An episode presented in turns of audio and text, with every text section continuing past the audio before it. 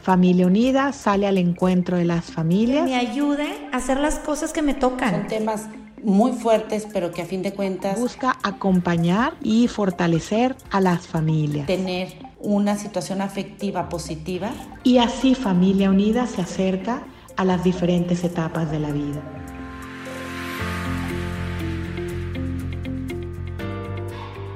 Muy buenas tardes. Eh, me da mucho gusto saludarlos a todos y agradezco ante todo la invitación del podcast de Acompañándote en tu vida de familia unida. Es un honor para mí poder estar en este podcast. Soy el padre Oscar Nader, eh, vivo aquí en Monterrey, Nuevo León y trabajo con las señoras de nuestro movimiento Regnum Christi pero también colaboro con Familia Unida, eh, dirigiendo y, acompañando a algunos grupos de Proyecto Familia y también de recién casados. Para mí es un gran gusto estar ahora aquí con ustedes para hablarles de un tema que a mí me gusta mucho. Se trata precisamente de la alegría. Es eh, un tema que quizá ustedes han escuchado mucho, pero en estos momentos creo que nos viene bien recordarlo. Nos encontramos celebrando la Pascua, estamos en el tiempo pascual, en el tiempo en el que recordamos la resurrección de nuestro Señor, pero también estamos en una situación difícil de cuarentena, de encierro en nuestras casas y a veces pues nos puede llegar un poco el desánimo, la desilusión, algo de tristeza y por eso es un hermoso recordar este tema de la alegría. Lo, este tema, lógicamente, lo voy a tratar desde el punto de vista espiritual. Siendo yo sacerdote, pues lo dirijo, lo oriento hacia eh, la vida espiritual. No soy psicólogo, no soy terapeuta, no soy tampoco médico, pero bueno, pues como sacerdote, pues siempre este tema de alguna u otra manera se hace presente y por eso me gustaría hablarles del tema de la alegría.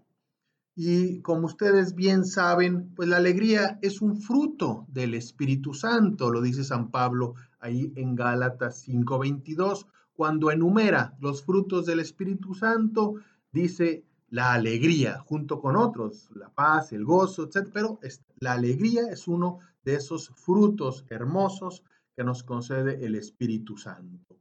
La palabra alegría deriva del latín alicer o alecris, que significa irradiar, es decir, se da, se irradia la felicidad.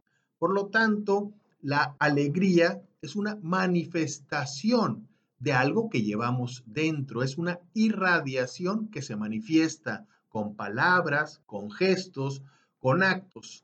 ¿Y qué es lo que se manifiesta? Pues la felicidad, el júbilo, el gozo que hay en nuestra alma, en nuestro corazón. Se exterioriza y se transmite hacia los demás. Es algo que se contagia. Muy fácilmente podemos decir, mira, qué persona tan alegre. ¿Por qué? Porque con sus gestos, sus palabras nos manifiesta esa felicidad que lleva en su corazón. Santo Tomás de Aquino decía que la alegría es el brillo que existe cuando hay felicidad. Qué hermoso. Una, una comparación muy bella, así como el sol brilla, así como una lámpara pues nos da su luz, así también la persona está en paz, está feliz, transmite, irradia esa felicidad. Sin embargo, hoy no es tan fácil encontrar la alegría. Vemos mucha gente pues con amargura, con rostro preocupado, a veces incluso enojados. Por todas partes como que se nos presenta una especie de penosa desesperación. Vemos a la gente ahí inquieta, nerviosa, preocupada y hay pues algo de incluso de desesperación. La tristeza hace mucho daño, tanto en nosotros como en los demás.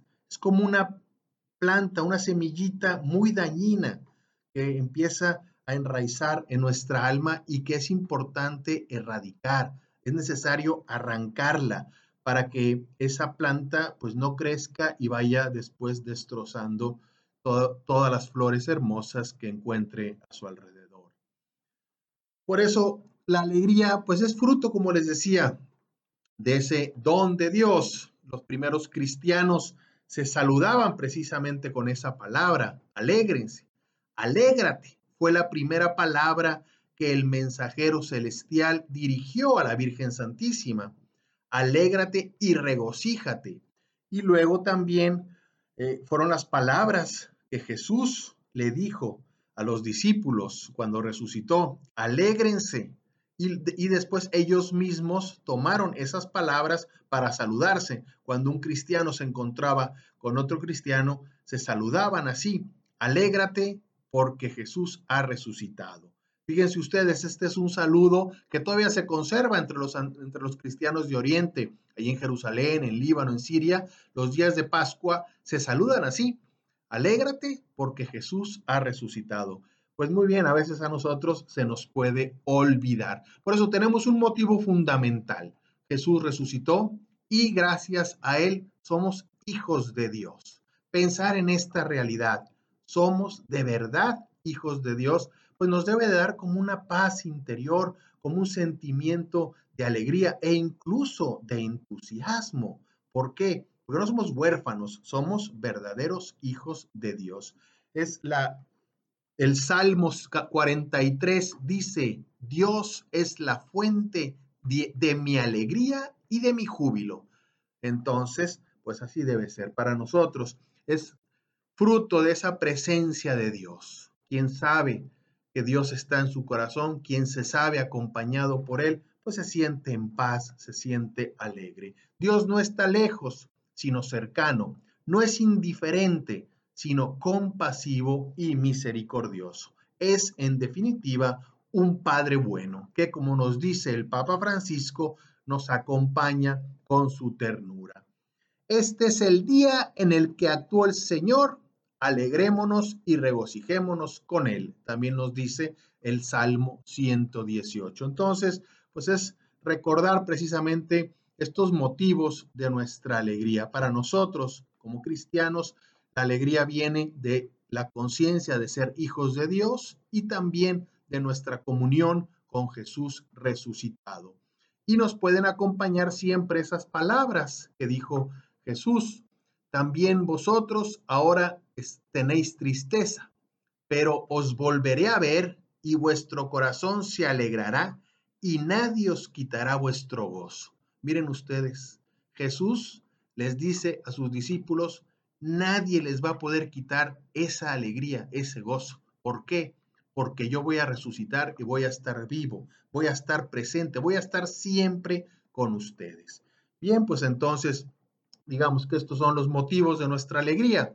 Hay algunos santos a los que les gustaba mucho decir eso, ¿no? Santa Teresa de Jesús decía, un santo triste es un triste santo, como diciendo, no se puede dar la santidad donde hay tristeza.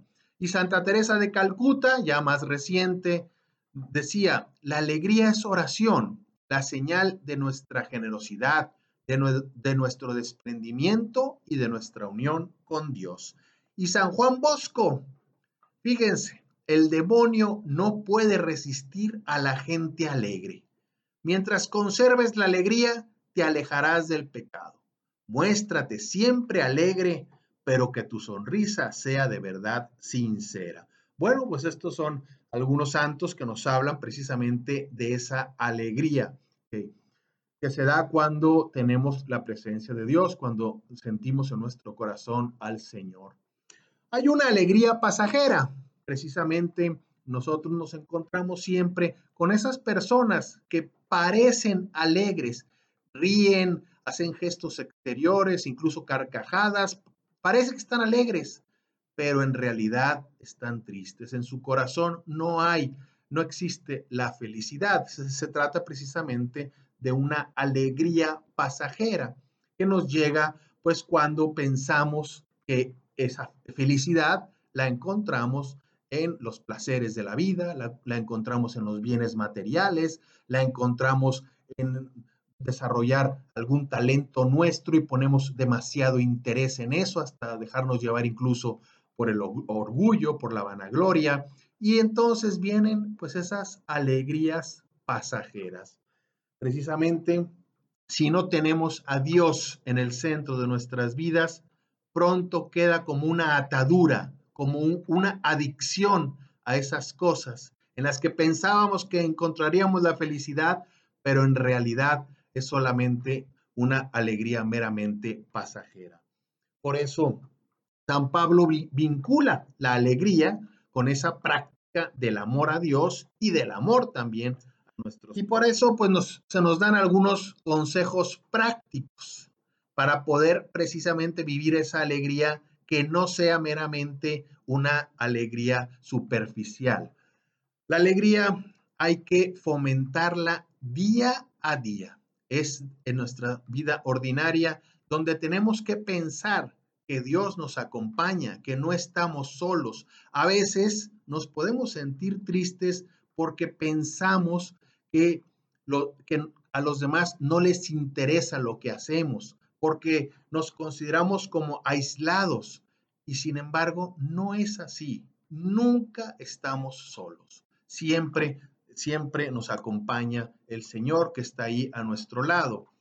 Disfrutar también de las cosas sencillas y cotidianas. Y en esto pues nos dan un gran ejemplo, no sé, la Madre Teresa de Calcuta, por ejemplo, o, o San Juan Pablo II, quienes pudimos y tuvimos la gracia de convivir con él, nos dimos cuenta de eso, disfrutaba mucho de las cosas cotidianas, sencillas, veía el, amanecer y se quedaba él ahí contemplándolo. Luego se encontraba con alguna persona que no había visto en, cierto tiempo y le daba mucha alegría.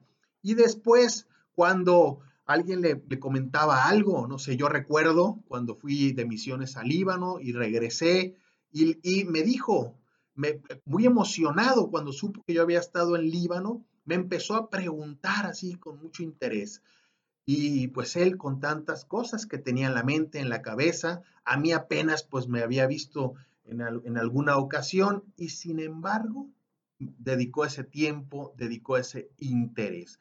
O sea, saber disfrutar de las cosas sencillas y cotidianas.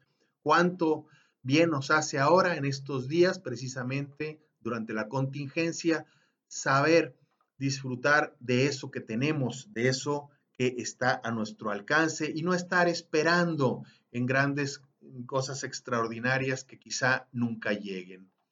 Otro medio también, pues mostrar un sentido positivo ante las personas y ante los acontecimientos, saber ver las cosas buenas. Ahora estamos quizá hablando nada más de lo negativo, de las personas que están contagiadas, de, de las personas que han fallecido, quienes están entubados, etcétera. Estamos ahí pues dándole vueltas a lo negativo, eh, pensando pues en toda la crisis económica que vendrá, en las dificultades sociales que va a haber, que efectivamente pues sí, es algo para preocuparnos, pero si nos centramos y vemos nada más lo negativo, pues poco a poco nos vamos desanimando y poco a poco perdemos la esperanza, perdemos la confianza. Por eso hay que saber ver el sentido positivo, tanto de las situaciones como de las personas. Y precisamente ahora, en estas circunstancias, están surgiendo cosas muy positivas. Hay un sentido de hermandad muy fuerte que se está dando. Hay una solidaridad muy hermosa que vemos en el apoyo a, tantos médicos, a tantas enfermeras, a tantas personas que están dedicadas ahora a ayudar. En esas búsqueda de apoyo a las familias pobres, tanta gente que se está uniendo para recoger alimentos, despensas, para llevarlas a estas personas, e, en ese valorar las relaciones familiares de amistad que ahora no podemos disfrutar y precisamente por eso tanto las valoramos. Entonces, aprender a ver lo positivo y sobre todo ver que nuestra vida pues tiene un sentido la debemos usar para, para amar a Dios, la debemos usar para amar a, a nuestros hermanos. Entonces, pues darle ese sentido positivo a las circunstancias que aunque sean adversas, aunque sean contrarias, sin embargo, algo bueno tendrán. Y ver lo positivo nos puede ayudar mucho para mantener la alegría. Decía un autor, Henry Nowen, él decía que a veces nos fijamos demasiado en la oscuridad y dice, incluso la noche más oscura tiene alguna pequeña lucecita, alguna ventanita en la que brilla una lucecita. Y él dice, hay que aprender a fijarnos en esas lucecitas que muchas veces brillan alrededor nuestro. No fijarnos tanto en la oscuridad del mal cuanto en esas pequeñas lucecitas de amor, de pequeñas oraciones, de gestos de caridad, de ofrecimiento, de, pequeños sacrificios por los demás. Ahí están esas lucecitas, están brillando y que a veces no somos capaces de ver.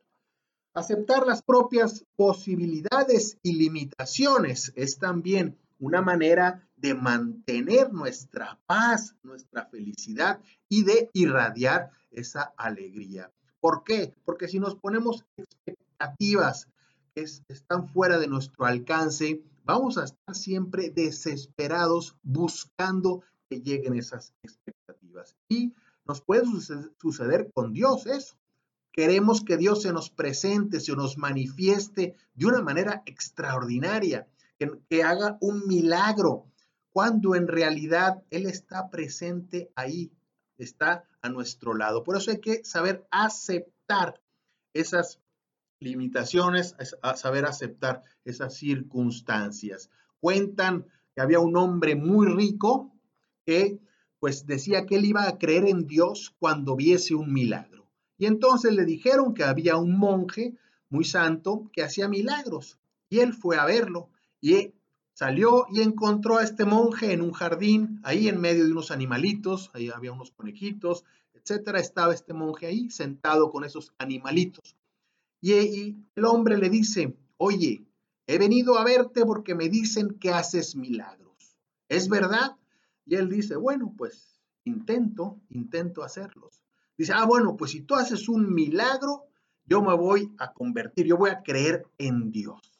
Y entonces el monje le dice, pero pues mira, ahí está el sol brillando, mira qué hermoso milagro, mira, ahí está el trigo dorado, está ahí, qué hermoso milagro, Mira estas flores que están aquí con su perfume y su fragancia.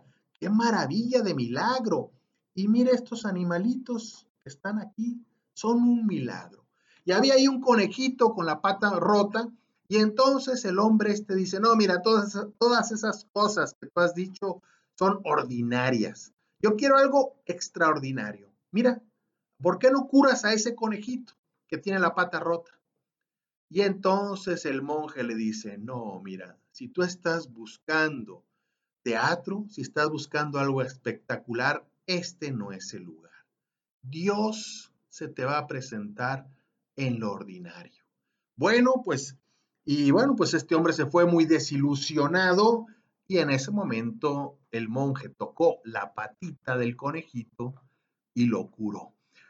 Aceptar nuestras propias posibilidades nos ayuda mucho, nos hace estar en paz con nosotros mismos, eh, aceptar nuestras limitaciones, no quejarnos, no lamentarnos. Eso nos da mucha paz interior y luego hace que reflejemos, que, que comuniquemos a los demás también esa alegría. Y hacer de nuestras ocupaciones habituales una fuente de alegría cómo nos puede ayudar precisamente en estos días en los que nos tenemos que dedicar tanto a labores ordinarias, que, nos, que puede llegar un momento que ya nos molestan, nos fastidian. Y sin embargo, bueno, pues ahí podemos encontrar la fuente de nuestra alegría, podemos convivir con los demás realizando esas actividades, podemos de alguna manera ejercitarnos también y pues ir creciendo en algunas habilidades, en algunos talentos. Lo importante es tomarlas como aquello que en este momento es lo que me da pues la paz, en este momento es lo que me ayuda a convivir con los demás. En este momento también, pues es lo que yo puedo hacer para aprovechar mejor mi tiempo. Hacer de nuestras ocupaciones una fuente de alegría.